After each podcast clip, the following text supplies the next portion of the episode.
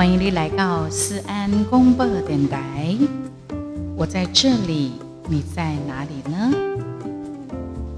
吴思安老师的所在都正能量。今天过得好吗？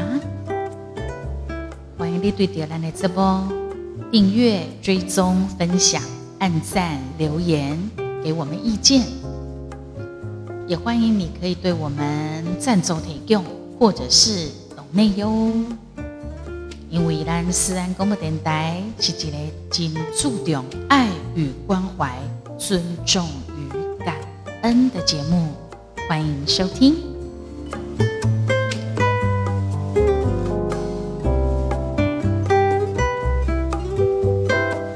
我对卡利也觉得好奇哈，思安老师大概在什么样的时候？录制 podcast，我们的思安广播电台。嗯，如果没有特别的事情，我通常都会在很安静、很安静的凌晨或者是清晨，买单恭喜三更半暝，就是十二点过后，或者是讲要到天光的迄个时阵，叫做清晨哈。我差不多伫这款的时间会录制，但是马不得康啦。像我此刻呢，是刚从我的故乡新娘太祖宫，呃，应该讲新娘哦，我是太祖宫人，但是我从新娘呃去做了一个探亲，探亲，然后就是我的爸爸刘三丫啊。如果你长期关注思安老师的话，你就知道。我的爸爸是梁三兄，伊嘛是咱广播金钟奖第五十三届的特别贡献奖得主梁三兄先生。是的，然后我爸爸的二姐，我那个李哥啊，李哥过去连疫情都没有的时候，伊是登基大碟泰国。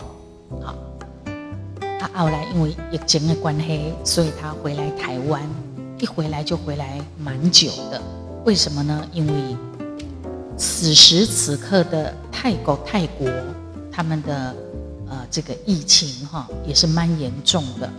目前刚嘛是真济人死亡，啊，为什么外国会有这么多疫情严重呢？听讲的是安怎？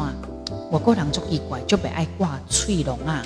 他不喜欢戴口罩，所以就是因为这样子，你不听劝，然后也不愿意，好像把口罩戴在嘴上，因为安内来得掉这个呃疫情的人，然后就死亡的人真的很多哦。阿丽娜西，你光咱台湾守护的就在这个部分真的做得很好哈，台湾的这个部分。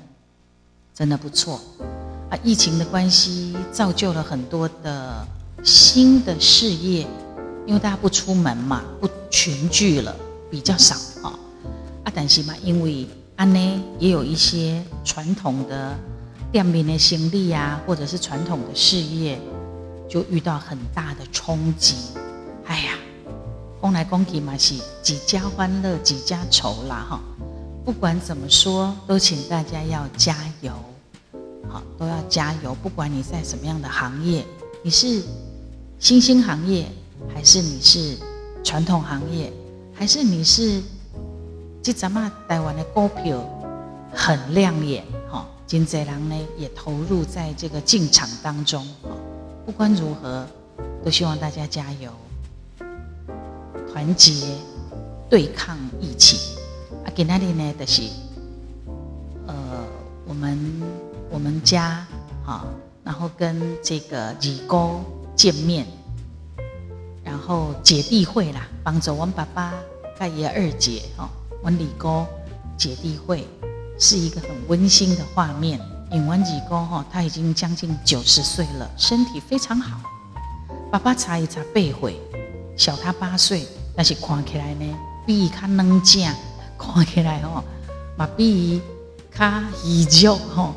温二哥真正是非常独立，因为她的老公温二哥丢在她很年轻，好像听说是我如果没有记错哈，刚刚温二哥丢细着归回，他就离开了，就因为听恭喜因为酗酒，哦，啉个唔杂人，啉个身体海了了，他走了。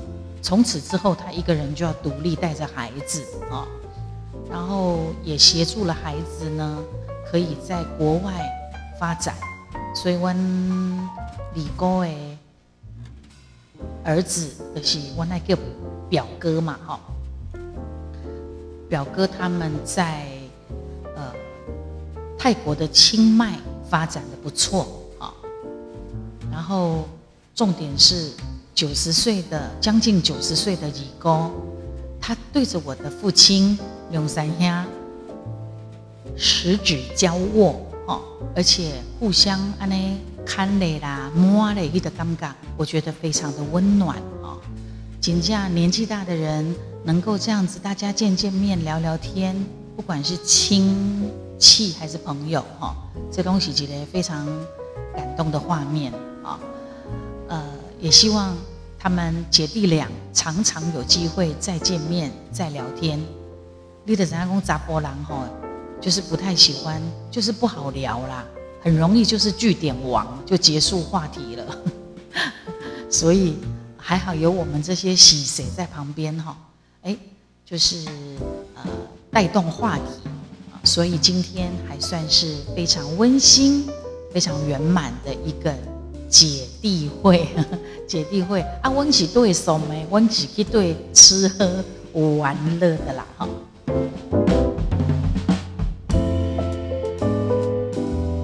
聊啊聊啊聊啊聊啊，哎，我其实今天不是跟你们聊这些东西的，那我今天要聊什么？我今天要聊一个，呃，在我的，其实我以前思安公播电台的前身啊，它应该是。他应该是那个在 FB 脸书的粉丝专业上面做的是有影像，好有影音的思安公播电台。后来因为有 Podcast，我后来就慢慢的呃着重在这个 Podcast 的平台里面，因为他没讲啊，我觉得我很适合。让你们听我的声音，它是非常疗愈的哈啊！但是呢，我也呃，但我还是有时间抽空，我还是会面对镜头做直播在脸书上面。只是因为你知道的，在脸书上面做直播嘛，就是要化妆，要带妆，这样比较有礼貌哈。但是 Podcast 呢，他就不用啊，我就觉得很像我卡在的这电台这帮我起做那种。非常舒服放松的感觉，而且我又是呃会平常哈哇录音的时间大概拢碟三更半夜或者是七早八早嘛。那今天比较特别，我想说，因为我明天一大早也有事情要忙，所以我的小工我在这个时间可以提前来录制。那么今天要聊的东西呢就不一样了，呃。有一些变化。今天此刻要聊什么呢？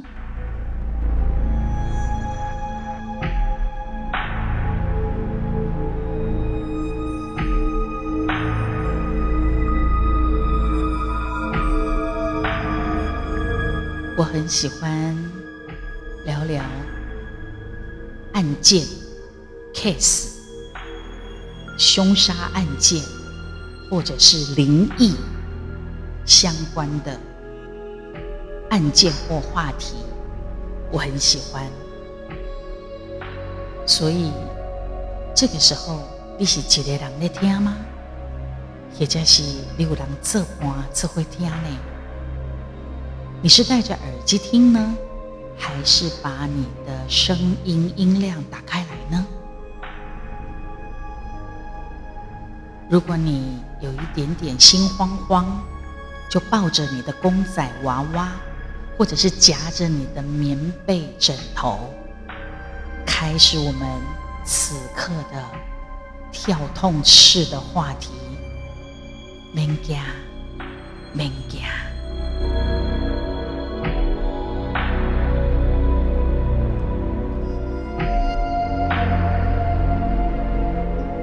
有一位三十六岁的蒙哥马利，他在那种你知道，现在有很多的网络的论坛，他加入在一个专门在养狗的、养宠物、养狗的网络论坛当中，已经熟悉一东西哈，才二十三岁的版主叫斯。丁内特，这个斯丁内特呢是很善良、很热情。你知道的，通常会做所谓的网络论坛的人，一定是善呃热情热血的。然后，斯丁内特是属于善良、热情、热血的。一个高中诶初恋哈，结婚啦。啊，结婚一年之后呢，他就很开心嘛。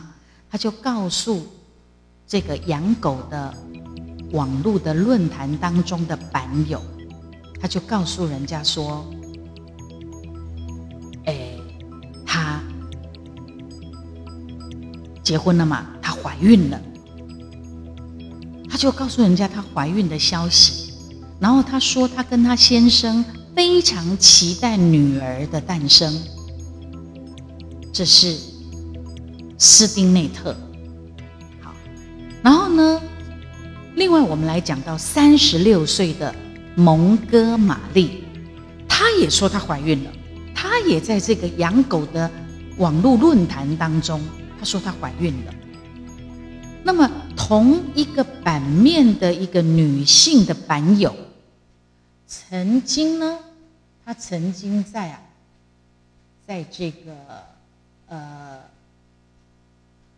女性的版友就对了，曾经在狗的这个展览当中和狗友聚会，就曾经见过这个蒙哥马利，然后他就觉得奇怪嘞，你说你怀孕了，可是我看你在这个狗的展览当中出现的时候，你的身材啊，无什么变化。平平的肚子，平平的，那那碰啊不碰啊，他心里觉得很奇怪。那这个时候，坦白讲，蒙哥马利三十六岁，当时三十六岁的他，已根本的不可能怀孕。为什么？因为哈，他在他第一段的婚姻的时候，伊得已经生四个囡仔。伫最后一摆生囝的时阵，因为伊囡仔吼不足月，医生就讲哦，你这个体质很容易流产，我帮你结扎算了。虽然是安尼哦，他很奇怪，他过了拜吼，拢对外谎称他自己怀孕，然后呢，他再去编造一些。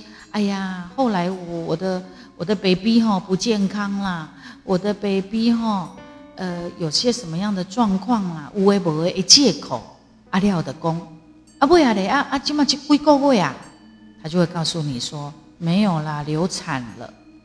所以我们现在要来讲这个蒙哥马利哈，后来他又再结一次婚，他结了第二次的婚。但是她同时在跟她第一任的丈夫在争夺孩子的监护权。那么她的前夫就指控她，这个人哈莫名其妙，一明明怎样也不可能怀孕，他就一直瞎掰，背背擦擦，甚至于她的前夫哦对娃个讲。你到时阵吼，伊拢安尼啦，伊拢一直乌白讲讲，讲伊怀孕啦。啊，结果吼，那生未出一个家雀鸟气，生未出囝来的时阵吼，你看，他就证明他就是一个说谎成性的人。哇，这个蒙哥马利，他太想要 baby 了，你知道吗？他竟然，他打了馊主意。他想说，我们这个养狗的这个网络论坛的版主斯丁内特，他说她怀孕了，而且后来怀孕八个月了。好，他就开始设定这个已经怀孕八个月的斯丁内特。蒙哥马利呢，他先在网络上面，他先掰出另外一个分身，就是另外一个 ID 账号，叫做费雪。然后就北侧北侧公益家的大理斯丁内特。伊所住迄个城市没有太远，爱的虾妹哦，吼，问这个饲狗的朋友，问讲吼，啊，你敢会当介绍迄个卖狗仔的人？因为我想要买一只狗仔吼，当做阮查某囝的圣诞礼物，安尼。结果他的朋友就不疑有他嘛，他就介绍所谓的这个分身，哦，就是蒙哥马利。另外的 ID 账号，小号的账号叫费雪，他就介绍这个费雪去找斯丁内特去买狗，因为他在卖狗。然后他们就约了，斯丁内特就跟这个所谓的费雪这个人呢，就约好了要去他家看狗狗。话说这个事情是在二零零四年，二零零四年十二月十六号。蒙哥马利就是所谓的另外一个账号叫费雪，他就从那个堪萨斯州开了两百七十公里的车去密苏里州斯丁内特的家里面。好，那个就到了嘛。那斯丁内特呢就把门打开之后，恐怖的事情，恐怖的事情。就给他发生了，竟然发生了这个可怕的事情，哇恐怖，假恐怖，恐怖的代志，都安尼来发生，你知道吗？斯宾内特他打开门之后，殊不知这个蒙哥马利。就拿出来他已经准备好的这条蛇啊绳索，当场勒昏了只有一个人在家的斯丁内特。当时她怀孕八个月，你知道她有多狠吗？这一位表面叫做费雪，实际上她是蒙哥马利的这个女人，她就拿出来这个绳索来催紧然后昏你，对不对？了后，你拿给菜刀呢。给菜的，把昏掉的，他才昏掉，他也没有给他麻醉，什么都没有。他拿菜刀将这个斯丁内特的肚子把它剖开来，然后徒手挖出来那个 baby 胎儿。要修嘞，在这个整个作案的过程当中，斯丁内特一度痛醒过来，他在那边挣扎。怕碰，但是太痛了，撕心裂肺的痛。金剑南宫开肠剖肚的好可怕。终究，她肚子里面怀孕八个月的那个女婴就这样就被夺走了。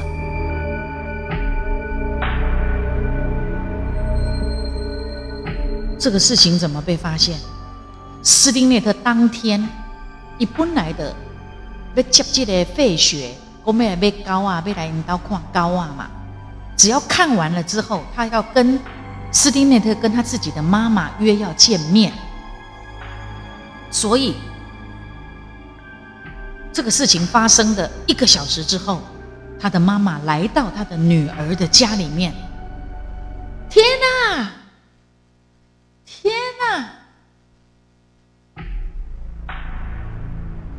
竟然发现他的女儿斯丁内特倒在血泊当中。他妈妈打电话报案，他打电话的时候，他说：“我我我我我我我我我我的女儿的的的的的的的的的肚子像是呃爆炸爆炸炸开来一样啊！”然后呢？然后呢？警察这边就回他。然后呢？然后呢？斯丁内特的妈妈，非常紧张的说：“然后我我我我我我我的女儿肚子里面的胎儿不见了，太可怕，太可怕了！怎么会有这样的事情发生？所以医护人员很快就赶到命案现场，想尽一切的方法，其实他已经没有呼任何的呼吸。”血也流尽了，所以当然无法度救得邓来这个斯丁内特。但是他肚子里面八个多月的那个胎儿呢？也许他可以活，也许他可以活哈。但是也有可能因为那个粗暴的剖开他的肚子、开肠剖肚的剖腹手法，凶粗残，也有可能这个 baby。有受到伤害，那怎么办？那怎么办？警方马上决定要启动跨州协寻失踪儿的一个警报，叫安博警报。但是重点来了，他是肚子里面的 baby，所以他根本没有生出来过，怎么会知道 baby 长怎样啊？他没有任何的长相，连他头发什么颜色，他的眼睛，你知道外国人眼睛啊什么颜色完全都不知道，也没有概念，更不可能有什么照片了。而且这个事情发生已经是在二零零四年的十二月十六号的事情，这实在是太可怕了，太可怕了。完全没概念，完全没照片，完全也不知道这 baby 到底长怎样，所以他需要其他地区的警察来帮忙。但是连要帮忙嘛，唔知要对到位来落手。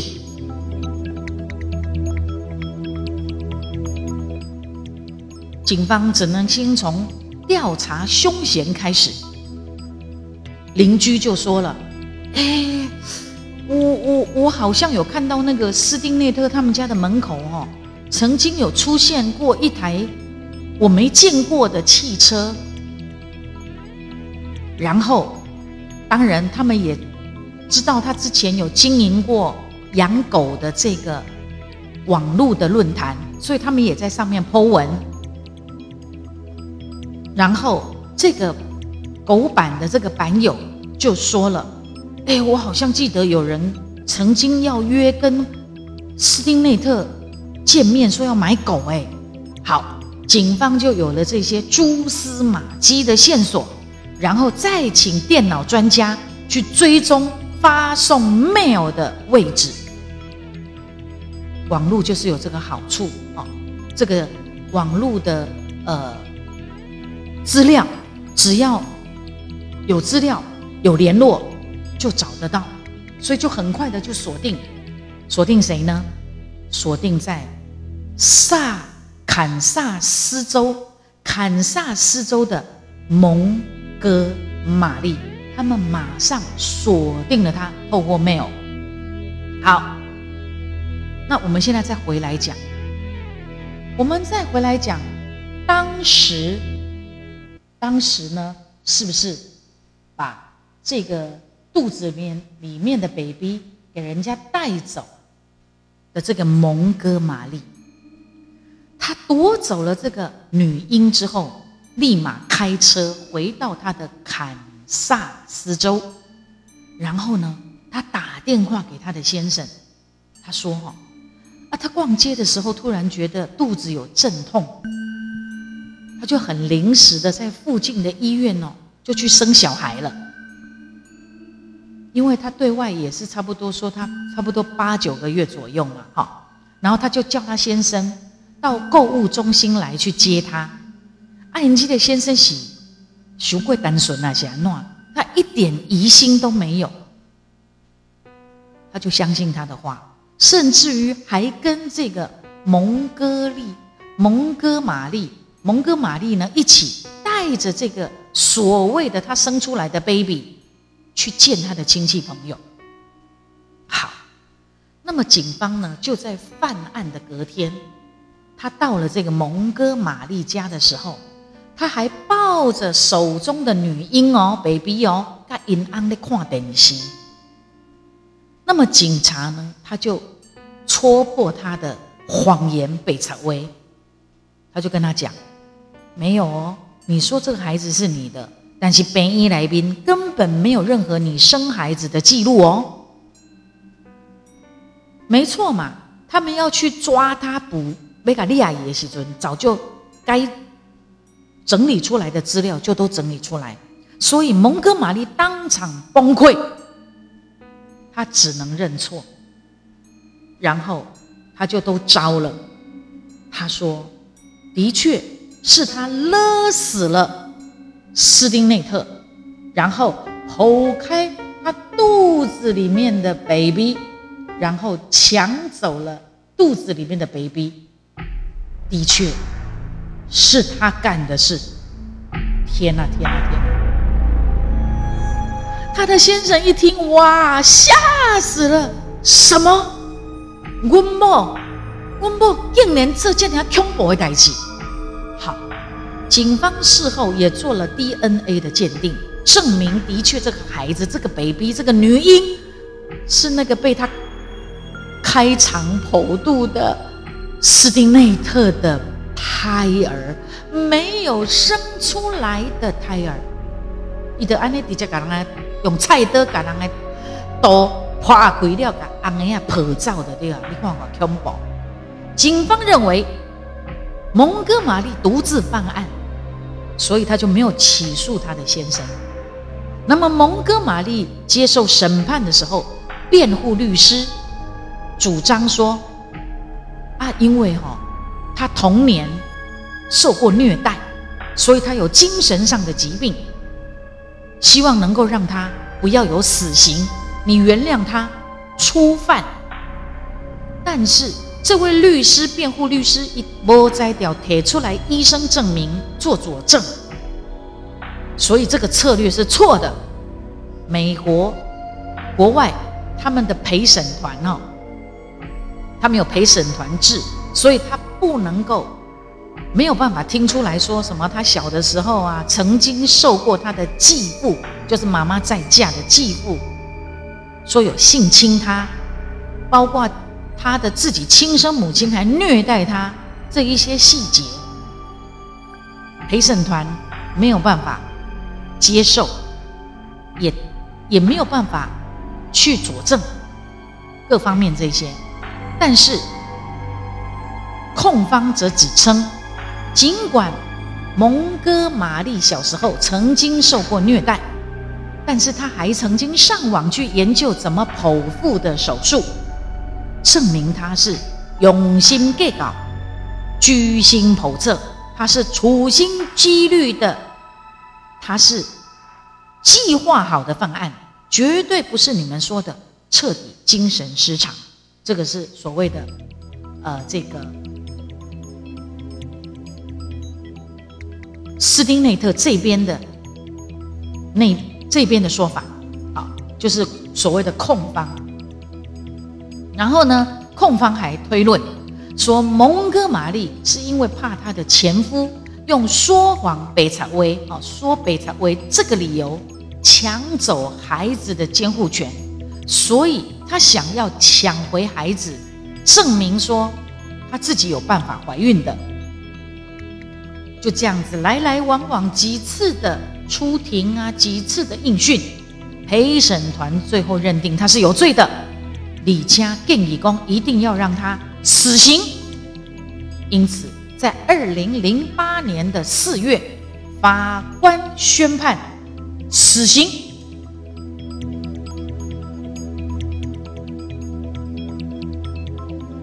但是后来的新的。律师团，新的律师团呢，接下了这个蒙哥马利的案子。他们仔细的访谈，并且搜寻相关的记录，集结成将近有七千页的陈情书。这律师的诉求是说，希望能够改判无期徒刑，卖好细的地儿啊，好让他免死。这个事情在去年二零二零年，去年十月的时候，美国司法部决定在十二月二零二零去年十二月处决蒙哥马利，但是因为他的律师探监的时候，哇！说可以感染的武汉肺炎也太巧了吧！所以他的刑期呢，变成需要延后，延后到一月。那律师一直直到行刑前的一天，还在为他上诉。哦，你恰切的鲁肃也太有责任感了。但是不管怎么样，已经无法度扳回他这个丧心病狂的这个举动。美国的联邦政府已经把死刑已经延到十七年了，本来早就要行刑了，一直到去年才开始陆续处决服刑多年的死刑犯。在他之前，在蒙哥马利之前，已经有十个人陆续已经被骗骗，好，已经被骗掉了。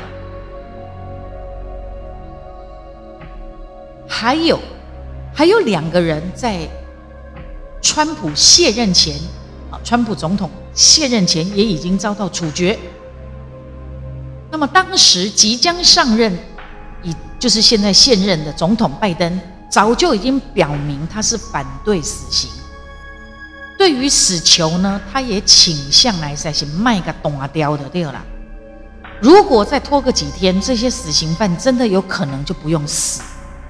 啊，但是吼，美国的每一州跟联邦的执法不同调，每一州这几年呢，他们还是陆续有在执行死刑，包括的女性的囚犯也有遭到处决的人，所以蒙哥马利只是联邦法律之下唯一一个女性的死囚。那么由于一东西是以空空细迷。在当年就对了，当年从母亲的肚子里面被绑架的女孩就是当时我一绑架剖出来这个女孩，后来和名和这维多利亚，她后来就由她的爸爸和她的娘家的妈妈联合养育她长大。啊，因为亲人，你知道外国人拢很重视隐私。跟保护孩子，所以他们一直很小心翼翼的，没有让他在媒体上曝光。维多利亚的爸爸曾经说：“他的孩子还能活着，这已经是一个奇迹。”所以他希望他的孩子平凡的长大。讲到这里呢，我们再回头来讲这个。蒙哥马利，蒙哥马利是在美国联邦死囚的名单上面唯一一个女生哦。蒙哥马利，他后来呢是在今年二零二一年的，呃，二零二一年一月十三号。凌晨一点三十一分，在印第安纳州接受用毒针的注射方式让他嗝屁伏法，啊，因为他太残忍了，他剖开了一个孕妇的肚子，杀了她，没有麻醉耶，做要求诶，只为了夺取她肚子里头八个月大的胎儿。这个罪行天理难容的圣公辩护律师准备了七千页的陈情书，一直在为他请命，非常负责。说哈，他精神异常了，哦，一根没当离开，什么叫做死刑了？他已经疯了。但是最高法院仍然决定执行死刑，所以他也是成为美国联邦政府相隔六十七年以来第一类第一名遭到处决的女性。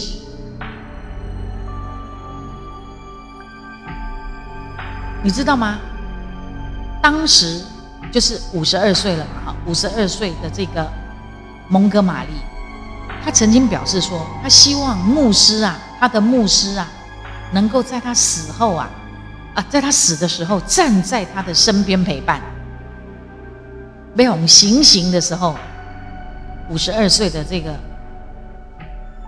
杀人犯蒙哥马利，希望他的牧师能够在他的啊。被死的时阵，徛在伊边啊，陪伊安尼的对啊。但是狱方拒绝，拒绝让他做所谓的最后的祈祷。然后他的辩护律师还批评说：“你你们连这样子的他的要求都剥夺他的基本尊严，实在是没有必要。”但是这是他的说法。对于那种失去亲人，这个小孩 baby，如果你没有处理好，搞不好也没命了。这还好，他活下来。所以，在不同的立场上面看事情，天差地别。处决的时候，一起给注意毒虾的，第二注毒针哈。处决的时候，媒体记者跟被害人，就是斯丁内特的家属都到场，隔着玻璃看着整场行刑的。过程，当相隔的那个幕帘升起的时候，蒙哥马利看到玻璃的后面有一群记者，记者一直盯着他看，他显得有一点茫然。在他行刑前，有一个女生的女狱卒哦，女狱卒呢，她轻轻的把蒙哥马利的口罩拿下来。他还问他说：“你有什么遗言呐？”他回答说：“没有。”但是他最后一刻的时候，他很紧张，他轻轻的敲着手指头，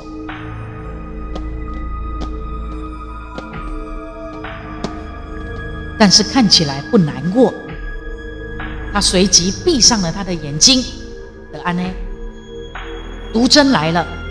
毒针是透过打点滴的方式注射在他的两只手。刚开始的时候，蒙哥马利还一直舔他的嘴唇，紧张嘛，还舔嘴唇，挤噎脆短。几分钟之后，他的肚子马上强烈的抽动，很快的就停了，很快的就结束了蒙哥马利五十二岁的生命。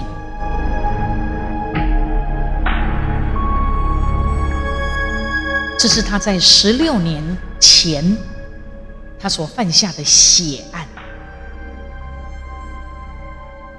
咱这个案件的人都不寒而栗，甚至于在他受审的时候，犯罪的过程的描述也让陪审团的人听到眼泪都掉下来。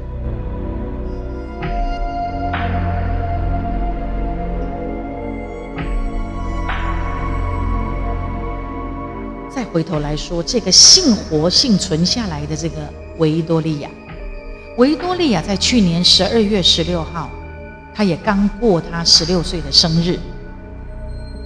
其实每一年她生日的那一天，也就是她的母亲的忌日，所以一方面为她庆生，一方面又是她死在血案里头的母亲。的忌日，所以实在是很令人心情。他的母亲是斯丁内特，百感交集啦。在他生日的那天，也是他的母亲斯丁内特的忌日，着实让人家觉得百感交集。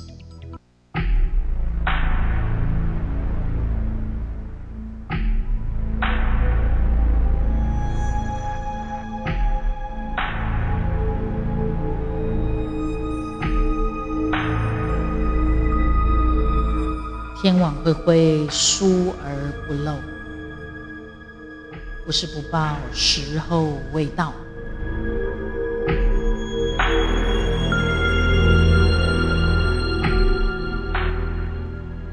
我多生，你买晒去分。